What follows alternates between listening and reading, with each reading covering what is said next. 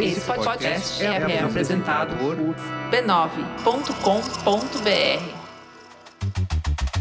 Olá, eu sou o Bruno Natal. Hoje é dia 5 de maio e no resumido número 111, como proteger sua reputação online, os limites da privacidade na era digital.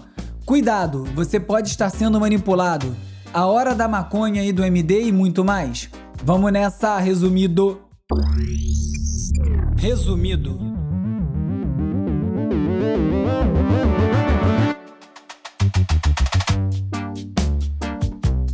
Olá, resumista! Esse é o Resumido, um podcast sobre cultura digital e o impacto da tecnologia em todos os aspectos das nossas vidas. Esses dias o Resumido está em destaque no carrossel principal da Apple Podcasts, então se você estiver vindo de lá e conhecendo o programa agora, espero que você goste. E se você gostar, te agradeço se você puder seguir o resumido, dar cinco estrelinhas e deixar uma resenha por lá, que ajuda demais o programa a crescer. E como sempre eu peço a todos os ouvintes, recomende o resumido para mais gente. O Cabo Verde vai despontando como um líder na transformação digital na África. O projeto Cabo Verde Digital explora os talentos locais e, através de bolsas, apoia anualmente 100 jovens e 50 startups com uma ajuda de 270 euros durante seis meses. E além disso, eles oferecem mentoria e incubação. No site Mundo Negro eu li que desse projeto já saíram algumas iniciativas ligadas ao turismo, por exemplo. Tem um aplicativo que conecta operadores turísticos e guias credenciados, e isso vai ajudando a acelerar a digitalização do setor. É um grande exemplo aqui para o Brasil, porque, como sempre é falado, a gente tem um potencial criativo enorme, uma capacidade de solução de problemas admirável e muitas soluções inovadoras vão surgir justamente das comunidades que são afetadas pelas questões que precisam ser resolvidas. Dificilmente alguém de fora consegue resolver o problema dos outros, até porque muitas vezes, além de não sacar as dinâmicas internas, às vezes nem consegue identificar o problema da maneira correta. A BBC fez uma reportagem sobre a Maré, conjunto de comunidades aqui no Rio, contando como um projeto que foi criado em parceria com a Fiocruz e com algumas ONGs conseguiu reduzir em 90% as mortes por Covid na região.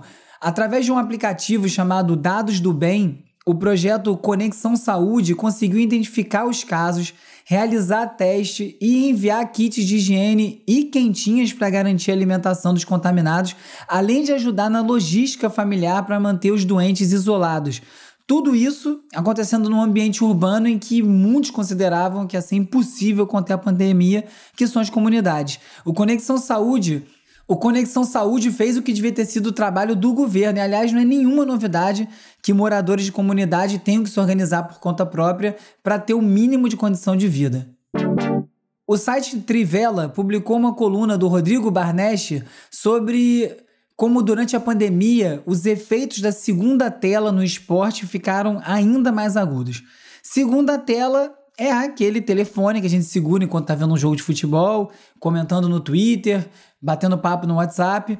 E esse artigo fala como sem torcida nos estádios, né? A imprensa acaba amplificando as cornetadas que a galera dá online e essas questões vão ficando maiores do que deveriam ser. E esse hábito todo de você ver o jogo enquanto conversa e como essas opiniões vão tomando proporções maiores do que deveriam, vai mudando o hábito de como assistir um jogo. E se você acha que isso é só um detalhe, essa semana teve o Arena Marvel na NBA. O Arena Marvel foi uma transmissão de um jogo do Golden State Warriors contra o Pelicans em que toda a transmissão tinha motivos e decorações do universo Marvel. Então os jogadores apareciam como se fossem cards e com nomes de super-heróis. As bolas entravam na rede, tinha realidade aumentada, a bola entrava, explodia. Uma coisa meio enlouquecedora para quem queria só ver o jogo. Parece que as crianças adoraram, mas meio DDA isso, né? Você tá vendo um jogo de basquete, ao mesmo tempo tá sendo impactado pelo universo Marvel, só o jogo não basta. Vai mudando tanto o consumo de entretenimento, o esporte começa a disputar espaço com outras formas de entretenimento, com o Netflix, com o próprio WhatsApp, e vai virando esse maluquice de mistureba de coisas que eu não sei muito bem onde isso vai parar. E esses nossos comportamentos online estão ficando tão entranhados que a gente nem percebe como o online vai modificando a nossa forma de agir. O New York Times fez uma matéria sobre o Dark Patterns, que são padrões obscuros, que são aquelas opções capciosas que tem alguns sites que te induzem a fazer uma coisa que não era bem o que você queria fazer. Uma das técnicas mais utilizadas são as duplas negativas, que é quando te faz uma pergunta na negativa que você tem que negar de volta para dar o resultado que você queria. Por exemplo, você quer sair de um, uma newsletter e pergunta: você deseja não receber mais mensagens? E a resposta é sim, em vez de não. Porque sim, eu desejo não receber mais mensagens. Isso dá um nó na cabeça da pessoa que acaba ou pegando a opção errada, ou quando isso é relacionado a pagamento, cancelamento de pagamento. A matéria fala, por exemplo, que para você estabelecer uma conta Prime na Amazon é um clique, para você comprar com um clique. Agora tenta sair para você ver quantos cliques vão ser. E a tecnologia muitas vezes é culpada por muita coisa, mas a verdade é que quem faz uso da tecnologia, quem desenvolve esses produtos, tem tanta culpa quanto. Às vezes tem mais participação nesse comportamento negativo do que a própria tecnologia em si, que, por definição, é inanimada. Se bem que as inteligências artificiais têm os seus impulsos aí começam a tomar decisões por conta própria, mais ainda nesse ponto, nesse momento do mundo que a gente está, ainda são programadas por um ser humano. Usando como exemplo as medidas que foram tomadas durante o julgamento do Derek Chauvin, que é o policial que assassinou George Floyd, a The Atlantic publicou um artigo argumentando que se o Facebook conseguiu filtrar o tipo de conteúdo que poderia causar caos social durante esse momento tão delicado, então por que eles não fazem isso o tempo todo? Essa discussão já aconteceu durante as eleições nos Estados Unidos e o Facebook diz que não tem esse botão, esse controle único que pode controlar o fluxo e o tom do feed de notícias, mas em várias ocasiões, eles fazem questão de mostrar que tem sim, como foi agora no caso do julgamento do George Floyd. E isso abre uma outra discussão, porque a partir do debate sobre a desplataformização do Trump, uma outra proposta começa a ganhar força. E se em vez de a gente polarizar até a decisão de quem pode ou não pode falar nesses espaços e tomando medidas polarizadas, ou a pessoa está na plataforma ou está deletada da plataforma, fossem tomadas medidas para limitar algumas atitudes. Por exemplo, o Trump pode estar no Facebook, mas ele não pode postar o vídeo que ele quiser, o vídeo que ele posta não é publicado automaticamente sem ser averiguado, ou ele não pode fazer anúncio segmentado e por aí vai. O Aviv Ovadia, que é fundador do Thoughtful Technology Project, listou alguns ajustes simples que podem ser feitos diretamente relacionados à ação de postar, sem necessidade de ajuste de algoritmo, por exemplo, ou de inteligência artificial. E esses ajustes que ele propõe são focados em criar mais atrito na postagem e diminuir a propagação das mensagens também com mais atrito nos perfis de políticos, por exemplo, depois deles abusarem desse sistema, como abusou o Trump, como abusa o Bolsonaro e a sua família o tempo inteiro. E algumas das recomendações que ele fala é, por exemplo, desabilitar a recomendação desses posts. Esse post desse determinado usuário não pode ser recomendado pelo algoritmo. Impedir que esses posts sejam publicados imediatamente. Limitar o número de posts por semana que um ator desse, uma pessoa dessa possa fazer. Desligar os comentários. Desligar a possibilidade de compartilhar o post. Ou seja, dá para controlar o estrago dos conteúdos que não sejam criminosos, porque sim tem que sair do ar, mas que sejam tóxicos, sem impedir a pessoa de se manifestar e abrir essa discussão toda sobre a liberdade de expressão. E nesse mundo digital, binário, às vezes a gente esquece da sutileza, do ajuste fino. E nesse mundo tão contrastado, a gente esquece que muitas vezes o lance é a nuance. Gostou, hein? Dando continuidade ao tema da economia dos criadores, a Creators Economy, em que as plataformas estão, na verdade, transferindo para o público a responsabilidade de remunerar os criadores através de sistemas de assinatura, depois que a Apple e o Spotify anunciaram que agora vai ser possível para qualquer podcaster tornar o seu conteúdo disponível só para assinantes, direto na plataforma deles, falei disso no episódio passado, o Facebook também anunciou um conjunto de ferramentas que é para ajudar os Instagramers a faturarem direto na plataforma. Eu falo disso criticando essa Creators Economy, essa economia dos criadores, ao mesmo tempo em que eu peço para você, ouvinte, participar do catarse.me barra resumido, onde eu pretendo conseguir os fundos necessários para tocar esse programa da maneira que eu gostaria, incluindo aí o meu salário e também poder pagar os colaboradores, que hoje em dia são voluntários, ouvintes voluntários, e os mil desdobramentos para resumido que existem na minha cabeça. Só que o financiamento coletivo é uma opção ele é um complemento. Ele pode ser uma escolha do criador que não quer ter nenhum contato com nenhuma outra plataforma, tem as taxas, por exemplo. Só que o que as plataformas de Big Tech, de maneira geral, estão fazendo é simplesmente sair fora da discussão. A Apple não vende anúncio, por exemplo, mas todas as outras plataformas vendem. Tirando o YouTube, nenhuma delas divide anúncio. E se for para participar também dos anúncios que o Facebook anda permitindo, é melhor nem participar mesmo, porque um grupo australiano revelou os resultados de uma pesquisa que envolveu testes diretos na plataforma, no Facebook, que comprovou que é possível direcionar anúncio de álcool, de tabaco para menores de idade. O Facebook respondeu dizendo que oferece todas as ferramentas para impedir isso, mas não explica por que não impediu. E de maneira meio velada na comunicação deles, botou a culpa nos usuários, tanto nos anunciantes quanto em quem cria uma conta, dizendo a idade que não, que não tem, enfim, botando a culpa no usuário. Numa nota paralela, o Snapchat, que já tem um tempo, aliás, se chama só Snap, divulgou um relatório de diversidade de 50 páginas em que eles reconhecem o viés racial da programação dos produtos do Snap e que eles estão trabalhando para incluir a diversidade dos funcionários da empresa no código dos produtos. Porque além dos casos dos filtros meio infelizes que eles tiveram, teve um do Bob Marley que acabou gerando um efeito parecido com blackface, quando um branco aplicava o filtro. Blackface é aquela pintura do rosto com tinta preta para interpretar um negro sem ser negro, que é uma questão super racista, ofensiva, muito presente nos Estados Unidos. É, a terminologia que é usada para descrever código para você se referir aos códigos de desenvolvimento de um site é repleta, é entupida de termos ofensivos que a gente que nem sabe ler código nem imagina. Tem lá termos como master e slave, mestre e escravo, para determinar prioridades.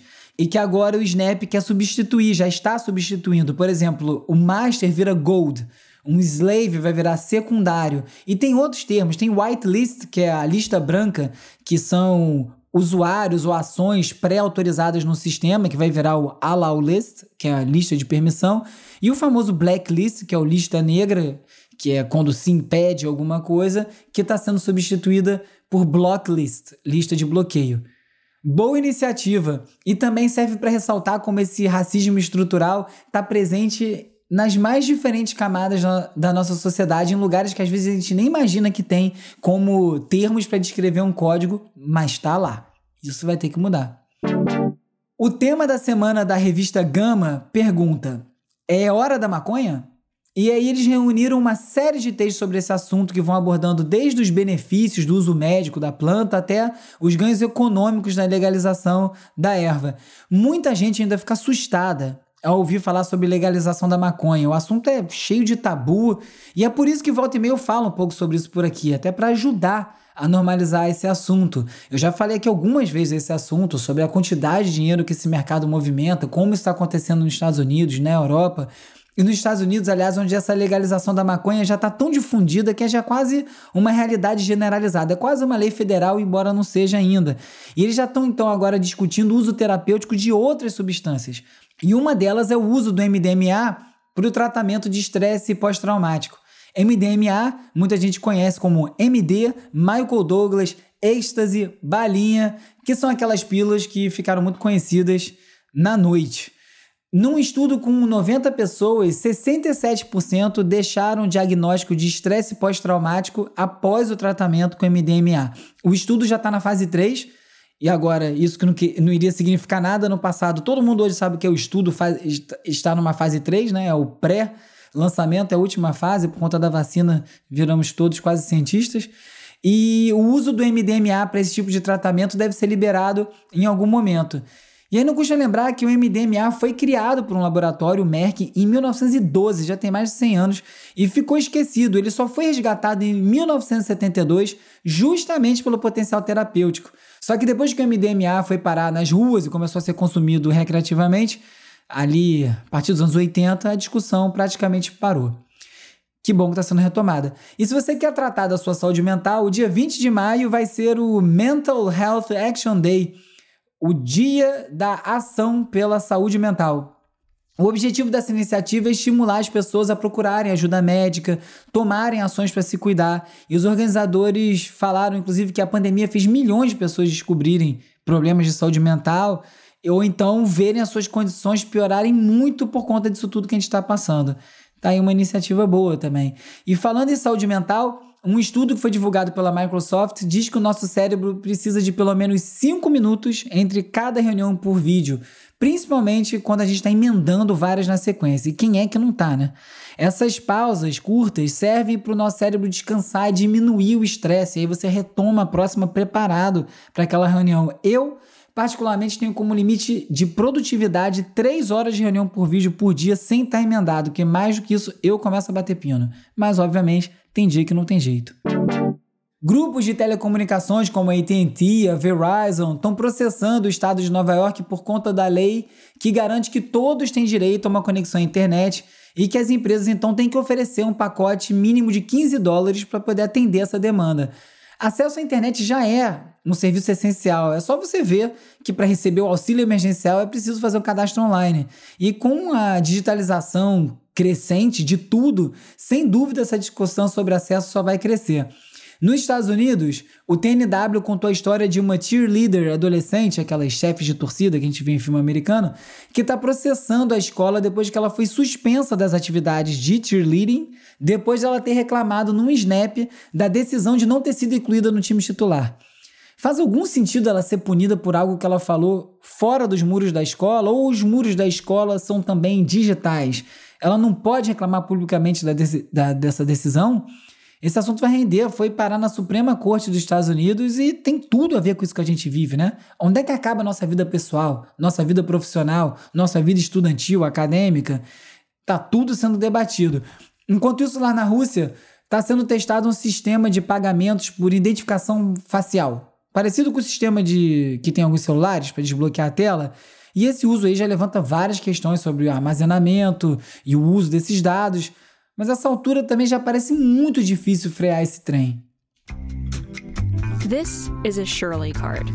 And if you developed color film between the 1940s and the 1990s, the accuracy of the colors in your photos were pretty much based on this skin tone. Aliás, um vídeo que eu vi aleatoriamente no YouTube da Vox de 2015 estava contando como os filmes fotográficos foram desenvolvidos para registrar a pele branca, para fotografar a pele branca, e como isso se perpetua por anos, e principalmente porque os parâmetros de calibragem das cores nas máquinas de revelação e no próprio filme eram todos feitos com base em peles brancas.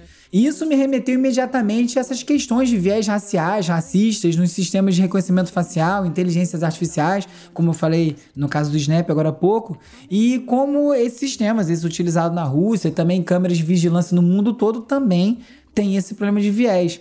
Eu acho que por se tratar de um, de um exemplo analógico e bem objetivo, o vídeo pode ajudar muito a entender essas questões de viés racistas em inteligências artificiais ou em tecnologias. Aliás, falando nisso, eu tô um tempão para falar e eu sempre acabo esquecendo que o documentário excelente, o Coded Bias, tá, que é justamente sobre esse assunto, tá disponível na Netflix. Tava mais difícil de ver antes, mas já tem um tempo que tá lá, então não deixe de assistir. E a The Verge falou sobre o deepfake geográfico. É, se você acha que deepfake é só fazer faces e rostos artificialmente, aplicar em vídeo ou criar pessoas que nem existem artificialmente, não, o deepfake já está sendo usado geograficamente, o que significa que é você criar uma imagem de satélite falsa de um determinado local e isso pode confundir as pessoas, pode ser usado para uma pegadinha e pode ser, ter um uso militar um, um, exército, um país pode divulgar o um mapa de uma área e ela não é como ela estava, e isso você pode criar uma emboscada para o seu inimigo. Isso, na verdade, é uma prática bem velha. Desde a época de mapa cartográfico, isso já era feito, era aplicado em guerras é, para divulgar informação errada, para atrapalhar o inimigo.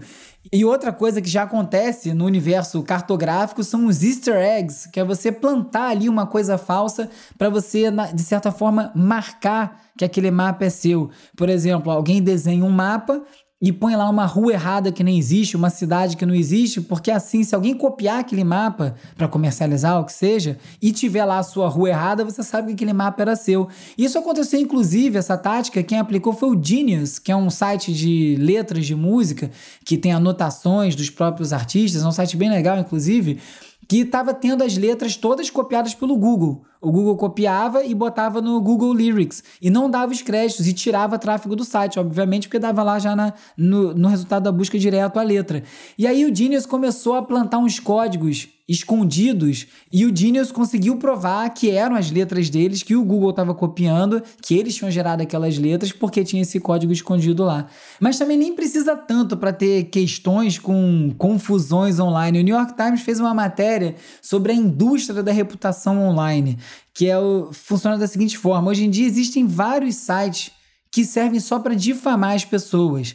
É um site que você pode entrar, por exemplo, tem um cara que criou um site chamado DST, pessoascomdst.com. Acho que é assim o endereço aqui em inglês.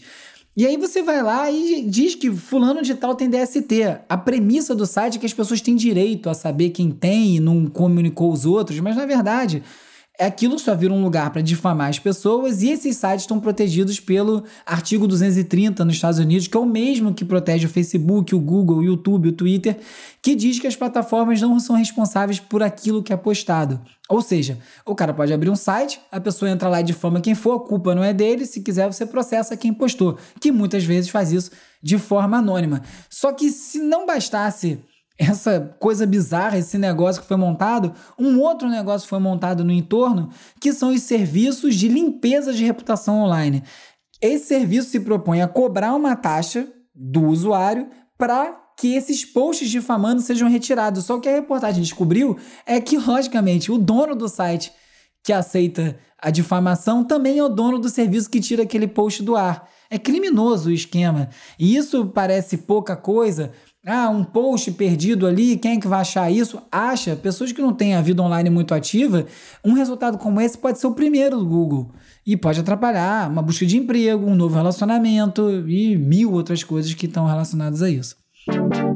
Toda semana sobram vários links que nem eu, nem o Calbook, meu colaborador de roteiro, conseguimos encaixar no episódio, e aí eu separo alguns deles na seção leitura extra, que fica lá no site do Resumido, resumido.cc, onde você encontra todos os links comentados em cada episódio, tudo separadinho, se você quiser se aprofundar nos assuntos. É só você ir lá no resumido.cc e conferir o conteúdo. Na leitura extra essa semana vão estar tá lá um artigo do MIT falando sobre as táticas da polícia para tentar conter os vídeos de testemunhas. De maneira geral, eles tentam impedir alguém de filmar, mas é um direito civil, nos Estados Unidos, principalmente, a pessoa filmar uma ação policial. A Carta Capital fez um vídeo do escritor e historiador João César de Castro Rocha explicando o que é a guerra cultural, que é um dos principais instrumentos da extrema-direita. Muito bom vídeo.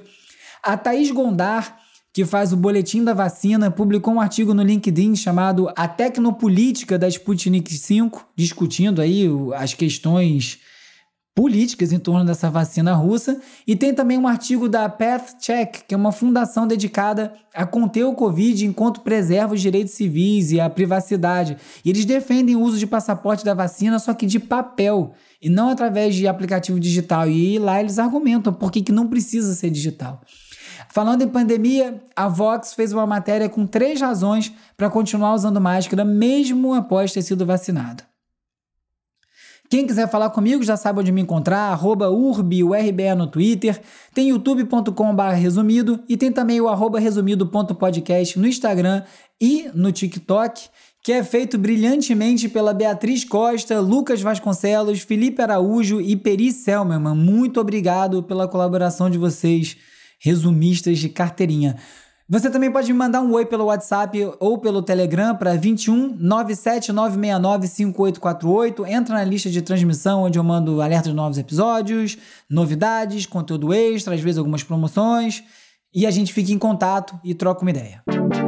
Hora de relaxar com as dicas de ler, ver e ouvir.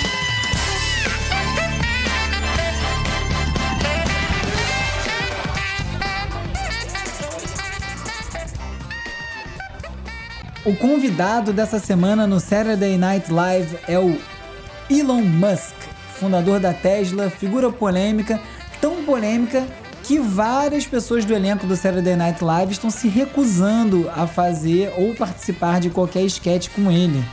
E o, a produção do programa liberou, disse que não vai obrigar ninguém a participar. Eu não sei o que está acontecendo quando um bilionário vira a atração principal de um programa de comédia. Vamos torcer para ele estar tá sendo zoado. You have probably seen or heard about them before, but you have never seen these two extraordinary characters together. And well, that's about to change now because we already managed to gather them for a whole weekend so they can finally meet and also to film a very special movie about it. Um é norte-americano, filósofo, historiador e tem 92 anos. O outro, mais novo, é uruguaio, político, ativista e tem 85. Noam Chomsky e José Mujica são dois garotões de terceira idade, cheios de sabedoria, serenidade e nunca foi tão importante. Aliás, principalmente para as gerações mais novas ouvir o pensamento desses dois. É por isso que já estou numa expectativa danada pelo documentário Chomsky e Mujica, que é dirigido pelo mexicano Saúl Alvidrez, um estreante. E o filme mostra o primeiro encontro deles dois, que foi realizado no fim de semana em Montevidéu, na casa do Mujica. Aí tem vários passeios, churrasco, Chomsky e o Mujica conversam sobre liberdade, poder, meio ambiente, enfim, sobre a vida nesse momento apocalíptico da história da humanidade. De quebra, ainda, ainda dá uma volta no Fusquinha do Mujica, o cérebro Fusqueba dele. O documentário bateu a meta da campanha no Kickstarter, mas ainda não tem previsão de lançamento. Lá no site tem um teaser para aguçar a vontade de ver esse encontro. Are you ready? Are you rolling? Test, test, test. Dead or alive, you are coming with me. RoboDoc, the creation of RoboCop, is coming soon, and until then, stay out of trouble. Man, we were making something. RoboCop foi lançado em 87. Quando cortar o cabelo com mullet ainda estava rolando. Mas esse misto de policial e ficção científica que foi dirigido pelo Paul Verhoeven nunca foi esquecido. Né? Além das duas sequências, teve uma outra versão, é, teve adaptação para game, para quadrinho, e o filme agora vai ser tema de um documentário que é baseado, obviamente, no original Robocop e se chama Robocop: The Creation of Robocop a criação do Robocop.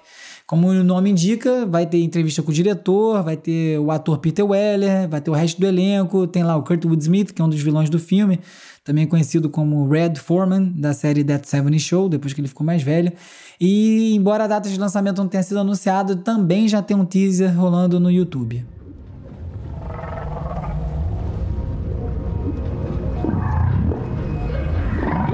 The oldest cultures are not human.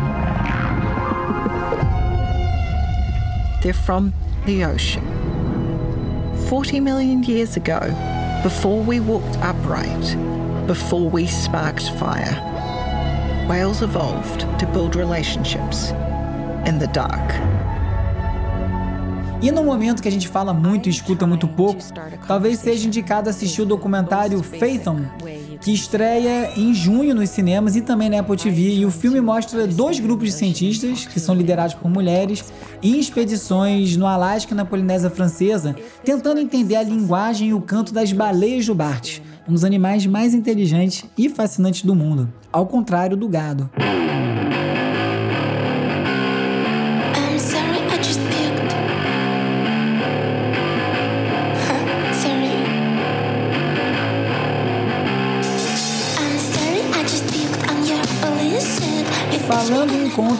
Weather Strike promove a reunião das duas forças das mais explosivas.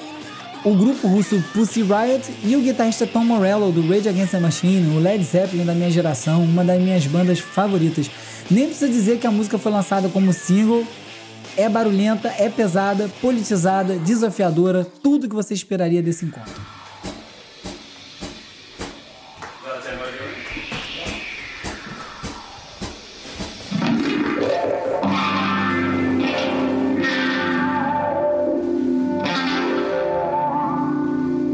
Parece que foi ontem, mas o Inner Speaker, que é o álbum de estreia do Tame Impala, está completando 10 anos, sem dúvida um dos melhores discos desse século. E para celebrar e a data, o grupo, que é liderado pelo Kevin Parker, na verdade o grupo é o Kevin Parker com outros músicos, fez uma apresentação no estúdio Wave House, que é onde o disco foi gravado. Um lugar incrível, é lindo, é todo arejado, de vidro, debruçado no Oceano Índico, é demais, o troço é lindo. E aí dá pra entender até de onde veio esse astral psicodélico e viajante do Inner Speaker.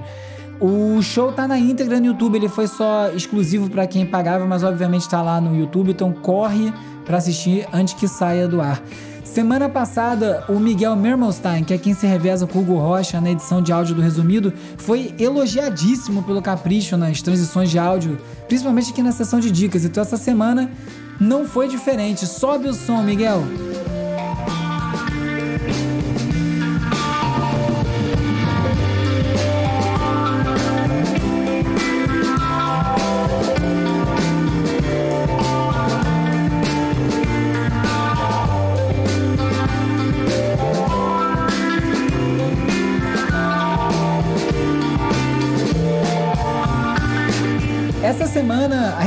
Tracks, que é a playlist que eu faço toda semana lá no Spotify, com sete músicas, que eu zero toda semana, renovo as músicas, tem uma curadoria especial. Primeira vez que vai ter um curador na playlist vai ser o Cassim, produtor musical, de quem eu sou fã e também amigo. E ele me mandou uma mensagem agradecendo a dica do Midlife, que é uma banda que eu ouvi e gostei. E aí eu falei, pô, Cassim, eu tô precisando de umas dicas de coisa nova pra ouvir. Me manda aí, ele mandou um monte de coisa legal. E aí eu pedi para ele para juntar essas sete dicas que ele me mandou, separei sete músicas e então uma playlist a curadoria dele. Nesse episódio você ficou sabendo que a segunda tela está transformando as transmissões esportivas e o próprio esporte como as empresas utilizam mensagens truncadas para manipular o nosso comportamento, conhecer o submundo da destruição de reputações online e soube que as redes sociais podem minimizar o impacto do discurso de ódio e desinformação sem precisar banir ninguém. E também ficou por dentro de por que a gente precisa continuar usando máscara mesmo depois de vacinado e pegou várias dicas de cultura. Eu sou o Bruno Natal, obrigado pela audiência. Semana que vem tem mais resumido.